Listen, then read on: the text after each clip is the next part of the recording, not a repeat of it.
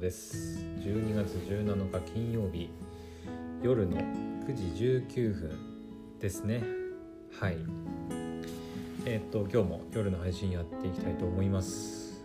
で今日の夜の配信はえー、っとまあ昨日の夜の続きですね。はい。あの夕方の配信とか、まあ、今日の朝の配信でも言ったかなと思うんですけどえーと、昨日の夜はですねえーと、英雄伝説シリーズを手掛けるファルコムさんから、はい、ちょっと新たな情報がねこう続々と、えー、出てまして昨日昨日出たのかな？うん。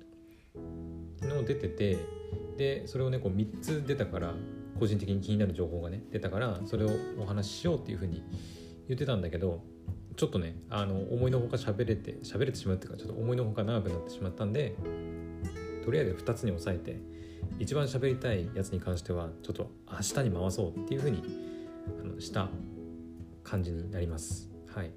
で今日今回ですねこの配信ではその残り1つについてまたいろいろと喋っていこうかなと思ってます。はい。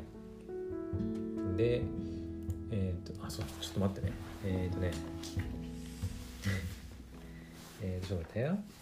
えっ、とね、そう、あのね、英伝説クロンの奇跡をプレイしたね、えーと、感想というか、ところどころ気になった部分をね、ちょこっとだけ、ちょこっとじゃないの、まあまああるんだけど、それをいくつかメモってあるんで、それについても、まあ、軽く、全部触れられるかはわからないけど、うん、まあ、触れていこうかなっていう感じですね。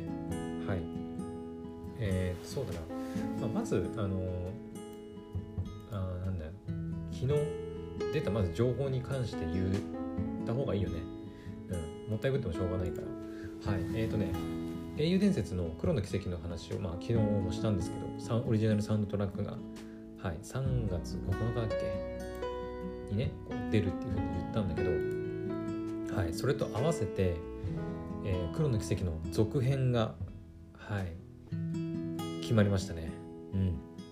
まあ予想はしてたけど、当然ね当然あの黒の奇跡1で終わるわけはないというふうには思ってましたけど、はい、もう速攻できたね。あの、えーと、タイトルはね「黒の英雄伝説黒の奇跡2、えー、クリムゾンシン」っていうふうに、はい、なってます。うん。来ました。黒の奇跡2はい。しかもなんか今までのその奇跡シリーズって例えばえっ、ー、とまあ1000シリーズか、えー、と1234ってあったからね。うん。えっ、ー、とまあクロスベル編の、えー、ゼロの奇跡青の奇跡はまあゼロゼロ青っていうふうに分けてましたけどえっ、ー、と1000の奇跡シリーズはまあ1,2,3,4っていうふうに漢字になっててで黒の奇跡は黒の奇跡で黒の奇跡2なんですけど副題がついてクリムゾンシーンっていうねいう風なこうサブタイトルっていうのかな。がついてますね。うん、これもまた新しいなーっていう感じはしますね。うん。一応ね、公式サイトももう、あの、はい、ありまして、今ね、見てるんだけど、えっ、ー、とね、これイントロダクションでね、えっ、ー、とね、七曜暦1209年マフィア組織アルマータの脅威が過ぎ去りかつての平穏を取り戻したカルバード共和国うんとねまあネタバレネタバレっちゃネタバレだけど、うん、あの黒の奇跡やってる方ならわかると思うんですけど、えーと、黒の奇跡の、まあ、1というかは、えーとまあ、マフィアの組織である、まあ、アルマータとの、まあ、戦いがまあ、大きく描かれた、はい、作品でした。まあ、それに関してはとりあえず一段落というか、うん、一見落着っていう感じに一旦はねなったっていう感じです。はい、で、えそんなある日首都イーリスの片隅で CID、え中央情報省特殊部隊が何者かに惨殺されるという猟奇的な事件が発生すると。ほうほうほうほうほう。まあ、CID っていうのはまあなんかスパイ組織みたいなものかな国の、うん、日本でいうなんだ公安みたいなものかなの中のまあ特殊部隊確かハーキュリーズだったかな、うん、にあが、えー、何者かに惨殺されると。はい、で事態の収拾に向けて動き出すカルバード警察や遊撃士協会。新たな騒乱の匂いを嗅ぎつけ暗躍を始める裏社会の勢力。えーとまあカルバード警察。警察のキャラはあんまり入れてなかったかな。うん。まあああれあれあれか。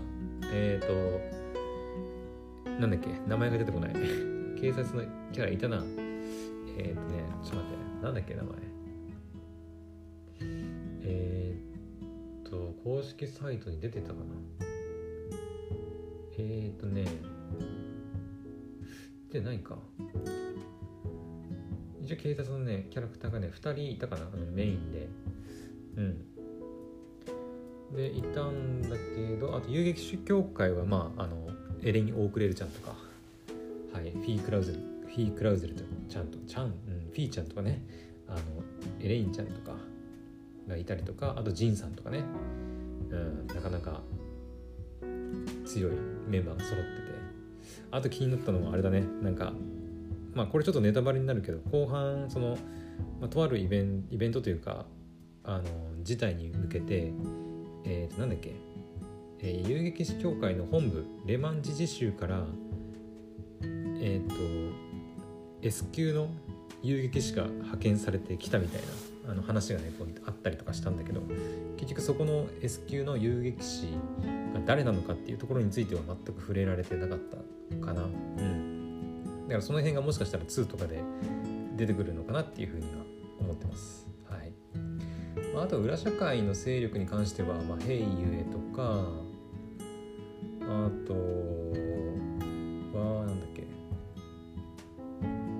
結社ね結社とかあアルマート出てくんのかな。アルマートはとりあえずまあ一旦決着がついた感じだから、まあ、出てこないんじゃないかなとは思うんだけどどうなんだろうね。あとはしずなちゃんね。しずなレムミスルギイカルガっていうね、えー、東方のなんか最強両兵団のけ副団長か。そうだからこれで副団長なの？みたいなね。めっちゃ強かったね、うん、私めっちゃ使いましたよ。あの、まあ、プレイヤブルキャラクターなんでまあとりあえず条件を揃えればねプレイあのプレイヤーとして使うことできるんだけどめっちゃ強いから。マジで。うん。ボス戦そのえっ、ー、とね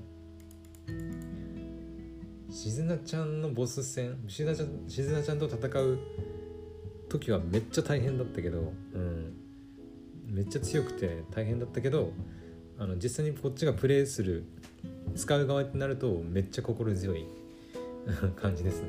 はい。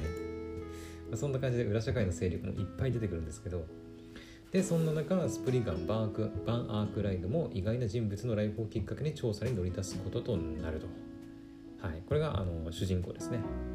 スプリガン。意外な人物のライフって誰だろう？誰だ？意外な人物。惨殺事件を引き起こした人物は一体誰なのか？その目的とは？そして曽祖父の最後の遺産第8のゲネシスを探し求める求めるアニエスは？獣じみた赤黒い異形の方向と何かを追い求める少年少女との開口が彼らの物語を逃れられぬ因果へと誘っていくと。いうふうにあのイントロダクションが書いてあります。はい、そうなんだよね。あのまあ、クリムゾンシーンっていうふうにサブタイトルがついてあるように、まあ、クリムゾンって多分そのなんだ紅のみたいな赤いみたいな多分意味だと思うんだけどでシンってついてるからまあ罪だよね罪、うん、赤い罪。うん、でその公式ホームページねそのクリムゾンシーン黒の奇跡2の公式ホームページ見てみるとえっ、ー、とねバンとおそらくエレインちゃんだと思うんだけどバンとエレインちゃん2人でえっ、ー、とねバンがそのえっ、ー、と黒の奇跡で変身というか、まあ、悪夢をまとってねえっ、と変身変身するえー、名前なんだっけ？やばい名前が出てこない。グレンデルだ。グレンデルグレンデル。そうグレンデルのあの姿をした、えーと、赤いんだよね。赤くてもうビカビカにこう光ってるというか雷みたいなのをバチバチになってるあのグレンデルと戦ってるシーンがなんかね公式ホームページには描かれてるんだけどこれが一体何者なのかっていうところがめちゃくちゃ気になるね。最初ねあのパッて見た時えこれバンかなって。バンがまた暴走してなんかグレンデルが暴走して赤くなって出るのかなって思ったんだけど公式ホームページ見るとその赤いグレンデルとそのバンの、まあ、青黒いっていうのかな。青黒いグレンデルが、え、戦ってるシーンがあるんで、まあ、それもあるしそのバンが単純にノーマル、まあ、人のねあの何ままあのその赤黒い何かと戦ってるシーンもあるんで、まあ、おそらくこれはバンじゃないんだろうなっていうふうに思いますね。うん。うん。まあ黒の奇跡で赤って言えばなんか、まあ、ちょっとその何？えー、っとアーロン。アーロン・ウェイがねまあちょっとそのなんつうのかな。まあ赤の赤髪だからね、うん。まあ、ちょっとネタバレになるけどアーロンの話の時も、まあ、ちょっと、うん、赤いものがねちょっと出てきたりとか、はい、したんですけどまあだから多分アーロンは直接は関係ないとは思うんだけどなさすがに。アーロンまでグレンデルになることはないと思うんだけど果たしてこれが一体誰なのか何なのかうーん何なんだろうね。まあクリムゾンシーンって書いて、まあ、この赤いねグレンデルみたいなものが出てるってことがかなりの今回のキーパーソンというかキーになるなんか何かなんだろうね。うん。まずさっき言ったあのあとね第8のゲネシス。うん。これがね一体何を引き起こしてくれるのかっていうところもまあ気になるところかな。あとその惨殺事件っていうのが一体何なんかどう関係してくるかっていうところも気になるね。うん。惨殺事件か。なんだろうね。マフィアはアルマートはとりあえず壊滅したし。うんなんかあとそんな悪いことまあ裏社会のやつらはたくさんいるけど惨殺するような悪いやつらはいなかったとは思うんだけどね。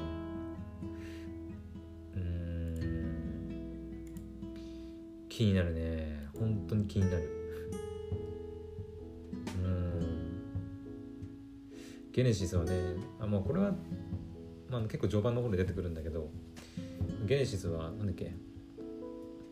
やっ揃えないとなんか世界が終わるみたいなね風に言われたりとかしてるので、まあ、その辺ね第8のゲネシスが何を引き起こすのかみたいな。結局アニエスは第8のゲネシスを手に入れて全部揃えられるのかとか。じゃあ揃えたらどうなるのかみたいなところとかね。気になることばっかりなんだけど。はい。で発売日はね2022年来年のフォール秋だね。秋。で一つ問題があって対応プラットフォームが PS5 と PS4 なんだよ。そうついにね来ちゃった。奇跡シリーズついに PS5 来ちゃったよ。まあそのプレステ4で出てるからすでに黒の奇跡は。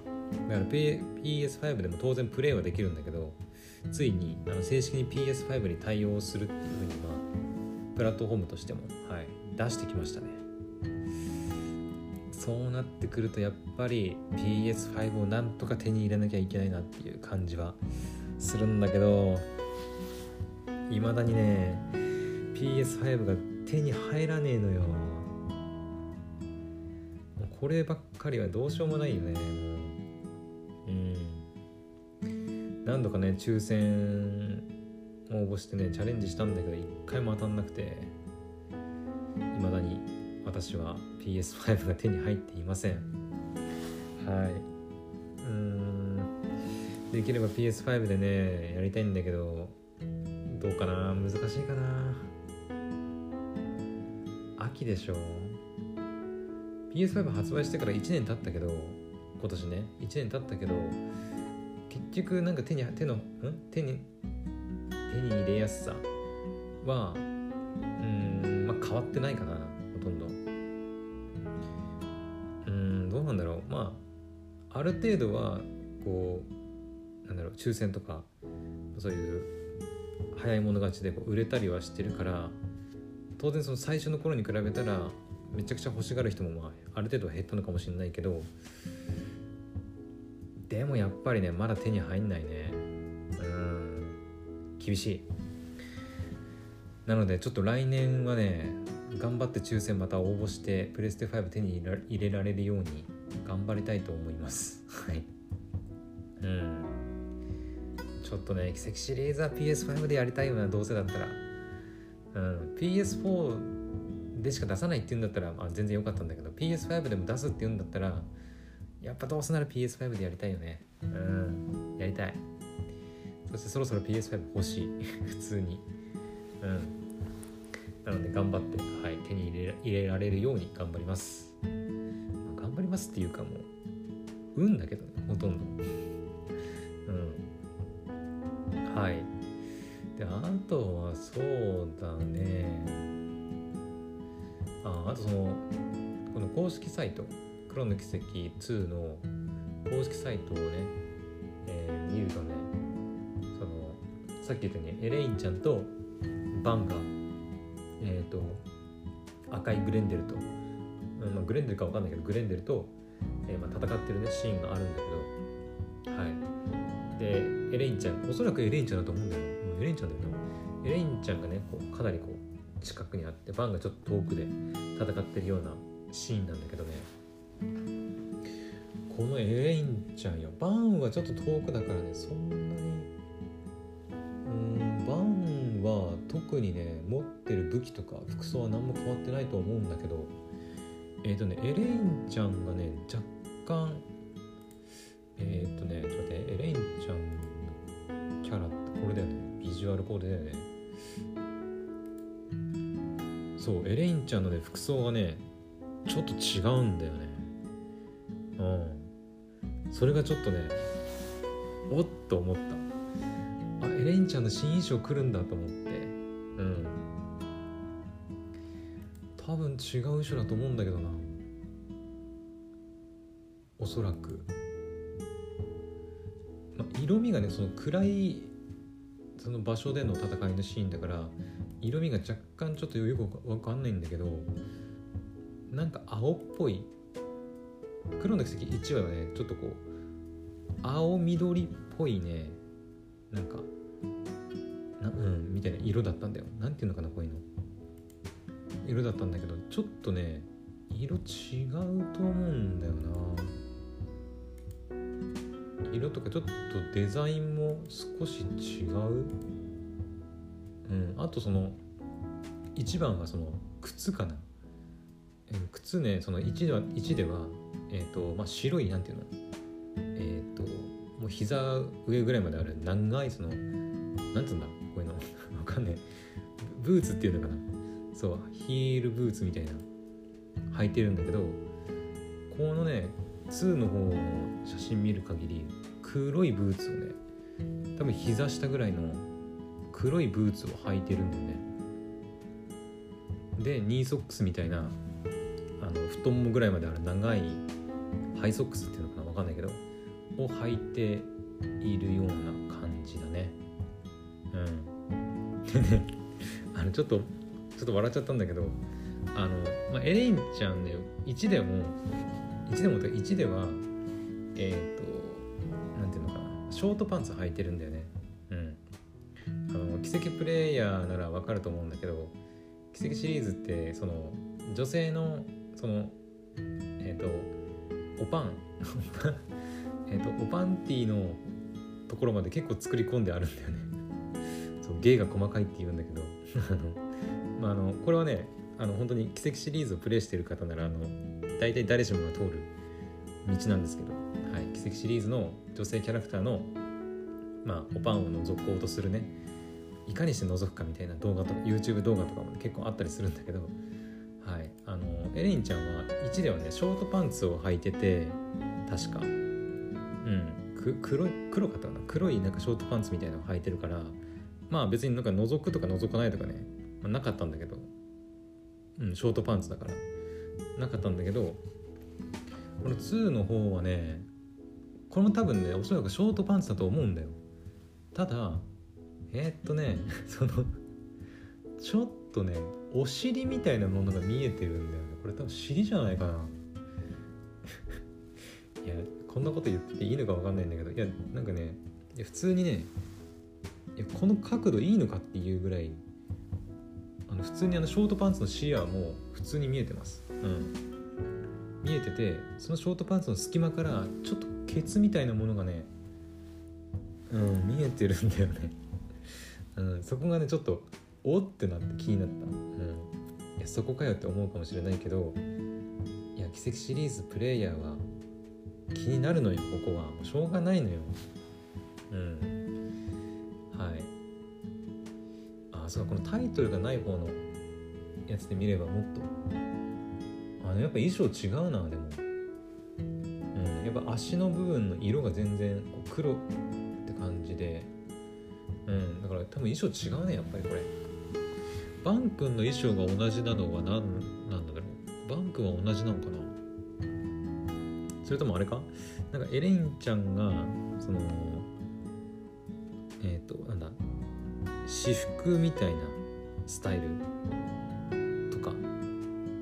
なんかありえそうじゃない？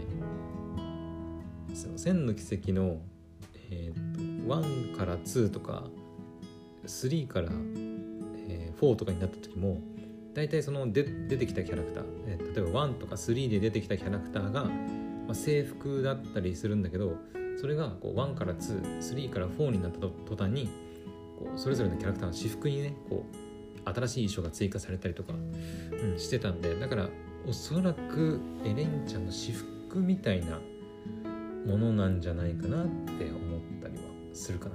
うん。まあバン君に関してはあの青いねあのなんつうのふさふさがついた長いえー、なんだロングココートと言わないかなんか、うん、なんか起きてるのはまあ変わらないかなっていう感じはするね。うん。あとはあれだ。エレンちゃんの持ってる剣。剣のねデザインというかねがちょっとこれもねまた違うように見えるんだよな。うん。色とか。うん。なんかちょっと違うんだよ。これエレンちゃんじゃないのかな？いやでもどう見てもね髪型うん？いやでもこの三つ編みの感じはでもやっぱエレインちゃんだよやっぱエレインちゃん、うん、だからこの剣が違うのもなんか意味があんのかなっていう感じはしてて。うん。あのねちょっとどっちかっていうとあれに近い。あのバン君がさスタンキャリバー使ってるんですよ。あのスタンキャリバーって言ってなんかねなんか扱いが難しいらしいんだけどとあるえっ、ー、となんだっけ何企業だっけなんとか企業からまあ、マルドゥックっていうんだけどマルドゥックからあのテスターとして支給されてる、えー、ていうのなんかこうトリガーみたいのがついてこう電気をねバシバシってまとったりしながらこう戦う剣剣なのかな剣のようななんかうんまあそれに激剣って書いてスタンキャリバーって読むらしいんだけど、うん、がねそのマルドゥックっていうところから、まあ、支給されてるんだけどなんかねそれっぽさがあるんだよね。このエレインちゃんが持ってる剣。だからこれもしかしてマルドゥックから何か剣に支給されてんじゃねっていう私の予想。うん。いやこれあるな。これあると思う。えなんかデザインがだからバンスタンキャリバーとちょっと似てんのよ色とかうんなんかただのその1の時に使ってたエレインちゃんの剣って、まあ、本当にその王道の何ていうのかなえっ、と確かねエレインちゃんは宮廷剣術を使うんじゃなかったっけ確か、えー、伝統的な剣術をたしなんでいってレインちゃんの使ってた剣はなんかまあいわゆる本当に本当の剣っていう感じ。なんて言えばいいのかな？そのなんなんて言うんだから難しいな。デザイン的にもその最新技術が使われてるっていうよりは昔ながらのその騎士が持つようななんか聖剣みたいななんか感じの剣なんだけどその今ねこの「黒の奇跡」の2の公式サイトに映ってる感じだけを見るとなんかちょっと違うようななんかこう最新技術が詰め込まれたようなちょっとメカニックな要素がこう入ってるようには見えるんだよね。うん、それがバンのスタンキャリバーとちょっと似ててだから私はエレインちゃんもマルトゥックから武器を支給されて使ってるんじゃないかなとあの予想します。はい。うんうん。マルトゥックはね、まあ、また何かこう1でも出てきたけどまだそこが全然見えない、うんまあ、組織だね。マルドック総合警備保障。うんうん。以上ねそのパーティーメンバーのリゼット・トワイニング。リゼットちゃんがまあえっ、ー、となんだっけ？SC なんだっけ？ササービス？サービスコンシェルジュだったかな？としてあの所属している、うんまあ、組織ではあるんだけどギリアム・ソーンダイク GM ジェネラルマネージャーだったかな？とかがとかあとはフェリちゃんのフェリーダ・アルファイドのねフェリーダ・アルファイドフェリちゃんの、まあ、実のお兄さんである、えーと、カシム・アルファイドとかね最強の両兵の一人だったかな？が所属したりとかしててまあなかなか、あのー、まだまだいろいろこう闇闇というかねこうなんかいろいろ隠してんじゃないかなっていう感じはするね。うん。いや楽しみだねいやめちゃくちゃ。本当にプレステ5 頼むぜマジで。頼むよマジでさ。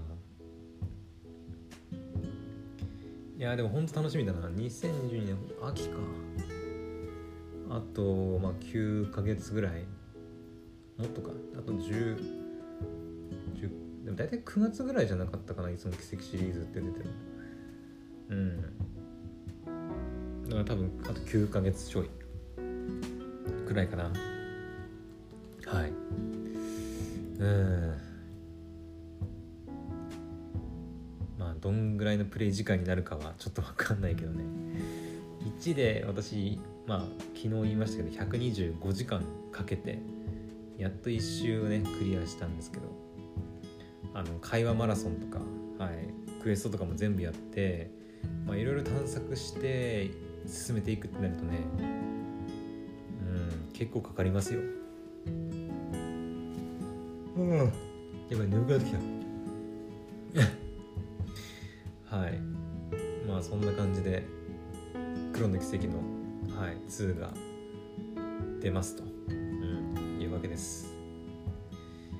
うんなんかねあそういえばねそのまた黒の奇跡とはまた別なんだけどそのイースファルコムさんの、作品でイースシリーズっていうのもあるんだけどイースの、えーと、10、えーと、イース9まではまあ出てるんだけど、えーと、とイース10がね出なかったね情報。うん。大体ねまあファルコムさんって毎年1作品大体ね発売してるんですよゲームね。毎年。1年に1作品っていう感じで出てて大体奇跡シリーズがその年出たら次の年はイースとかでイースが出たらその次の年は奇跡シリーズみたいな感じでねこう出たりしてたんだけどここ最近またちょっとイースが、はい、止まっているような感じかな。うん。まあでもそうでもないのかな。どどうん？どうかな？どうだったかな？千の奇跡はまあ確かに1,2,3,4って出てるし始まりの奇跡もあって黒の奇跡も出てイースは8、9しか出てないから意外とそうでもないか。うん。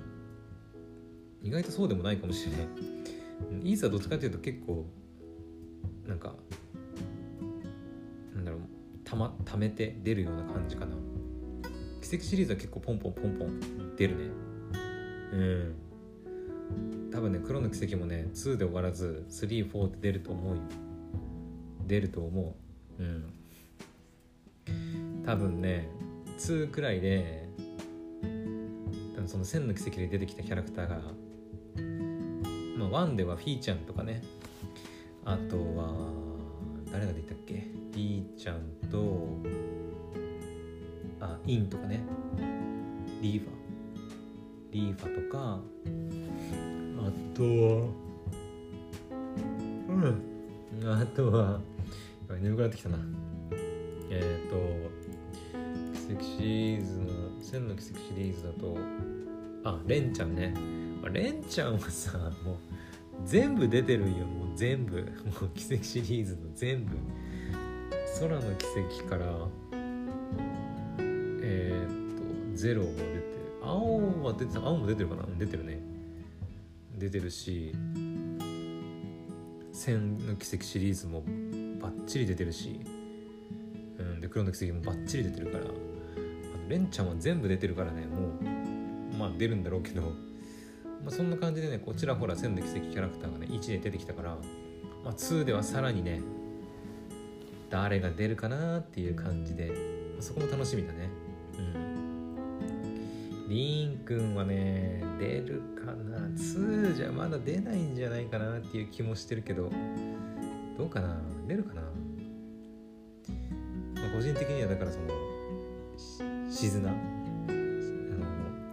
イカルガの副団長のしずなちゃんともねなんか共闘とかあの一緒に戦うシーンとかちょっと見てみたいなっていう気はしてるんだけど。はい。リーンくんはさすがにまだ出ないんじゃないかな。千の奇跡の主人公だもんな。なんかもっともったいぶってもいいような気がするな。うんリン君を出すんだったらもうちょっとこう他のキャラクター出してからでもなんか全然遅くないかなとは思うね。うん。はい。そんな感じかな。うん。まあ黒の奇跡のね感想をもっと喋ってもいいんだけど。ここに、ね、あのメモしたやつもあるから。いいんだけど。うんバイデン眠くなってきた。やばい。そう今日ねあのまあお昼じゃない夕方の配信でも言ったようにあのちょっとね今日の収録めっちゃちょっと時間かかってね疲れたんでうん。めっちゃ眠い。やばい。で夕方編集もしたりしたからねそう。眠いぜ。まあ10時になるからねもうすぐね。はい。もうたまあある程度もう喋ったかなと思うんですけど。う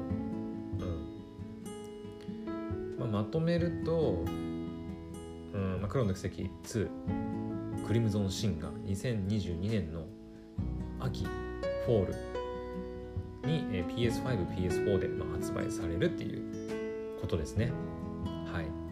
だから私は来年の9月くらいまでには PS5 を何とかして手に入れなきゃいけないという使命に、はい、今駆られています。うん、あとはまあ出されたビジュアルを見る限りバン君の衣装は今のところ変わってない変わってるようには見えないけどエレインちゃんの着てる衣装が変わっててかつ武器があのマルドックのなんか支給された武器を使ってるんじゃないかなという私の予想。うんであとはその2人が戦ってる、えー、赤黒いグレンデルっていうのが、まあ、誰なのか。そもそも人でも人ですらないのかみたいな。感じだね。あ今今ふと思い出したけど赤でなんかこういう魔人って言ったらあれだよね。あの結社のナンバーワン。いや名前が出てこない。声優さんは出てくるんだけど諏訪部さん諏訪部純一さんがやってるえっとやばい。結社ナンバーワンが出てこない。執行者ナンバーワンが。あの奇跡シリーズでめっちゃ出てきた。ああダメだ。出てこない、まあ、とりあえずなんかそれもねあのまあ赤い魔人だったからちょっとなんか一瞬今ね思い出した、うん。まあ、関係ないとは思うんだけどね。うん直接は。関係ないとは思うんだけど。はい。まあそんな感じでいろいろあのなんだろう。考察したりとか、うん、多分ね私の他にももっと詳しい人がねいろいろ考察してると思うんで。そういうの気になる方は他の方の動画とかあの配信とか見たらいいんじゃないかなと思います、うん、私はそこまでその、まあ、ファルコム作品当然好きだしこれまでの作品いっぱいプレイしてるからまあそれなりにはまあ知ってはいるけどなんだろう。もっとさすごい人いるじゃんやっぱり中にはさもうとことん遊び尽くしまくってもういろんな設定裏設定詳しい人いるから、まあ、そういった人の考察をね聞いた方がもっとためになるんじゃないかなとは思いますね。はい。はいというわけでそんな感じかなとりあえず。うん。まあでも本当にねめちゃくちゃね興奮してる。うん、来年もだから黒の奇跡遊べるんだ。よっしゃーっていうね。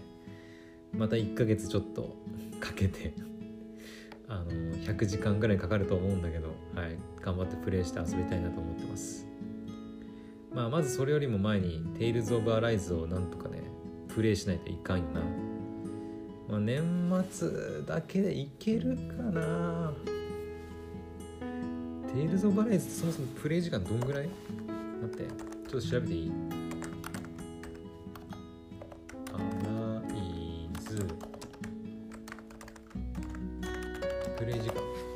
近のプレイ時間はストーリーをスキップせずに進めてだいたい40か。ら50時間か。50時間意外と短いかだったら。あでもどうだろうな。私結構ねのんびり屋さんだからねゲームもクリアするの結構時間かかるんだよね。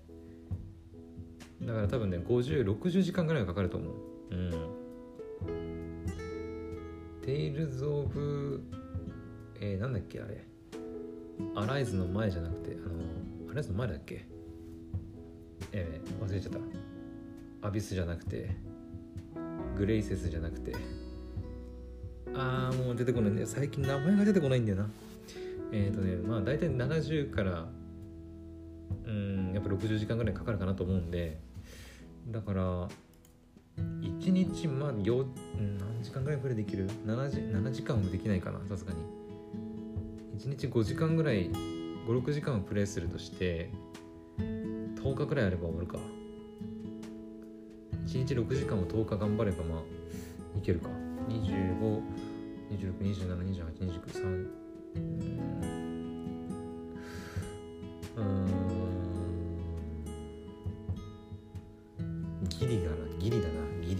構ギリだな。うん。1日6時間を確保し続けるのもちょっと難しいから。うん。あのちょっと年末だけでクリアするのやっぱ難しいかな。まあその時はその時で。はい、まあ、配信するってなったらもっとかかると思います当然。うん。ただまあ配信はだから今ちょっと、うん、やっぱいいかなっていうふうには思ってます。うん。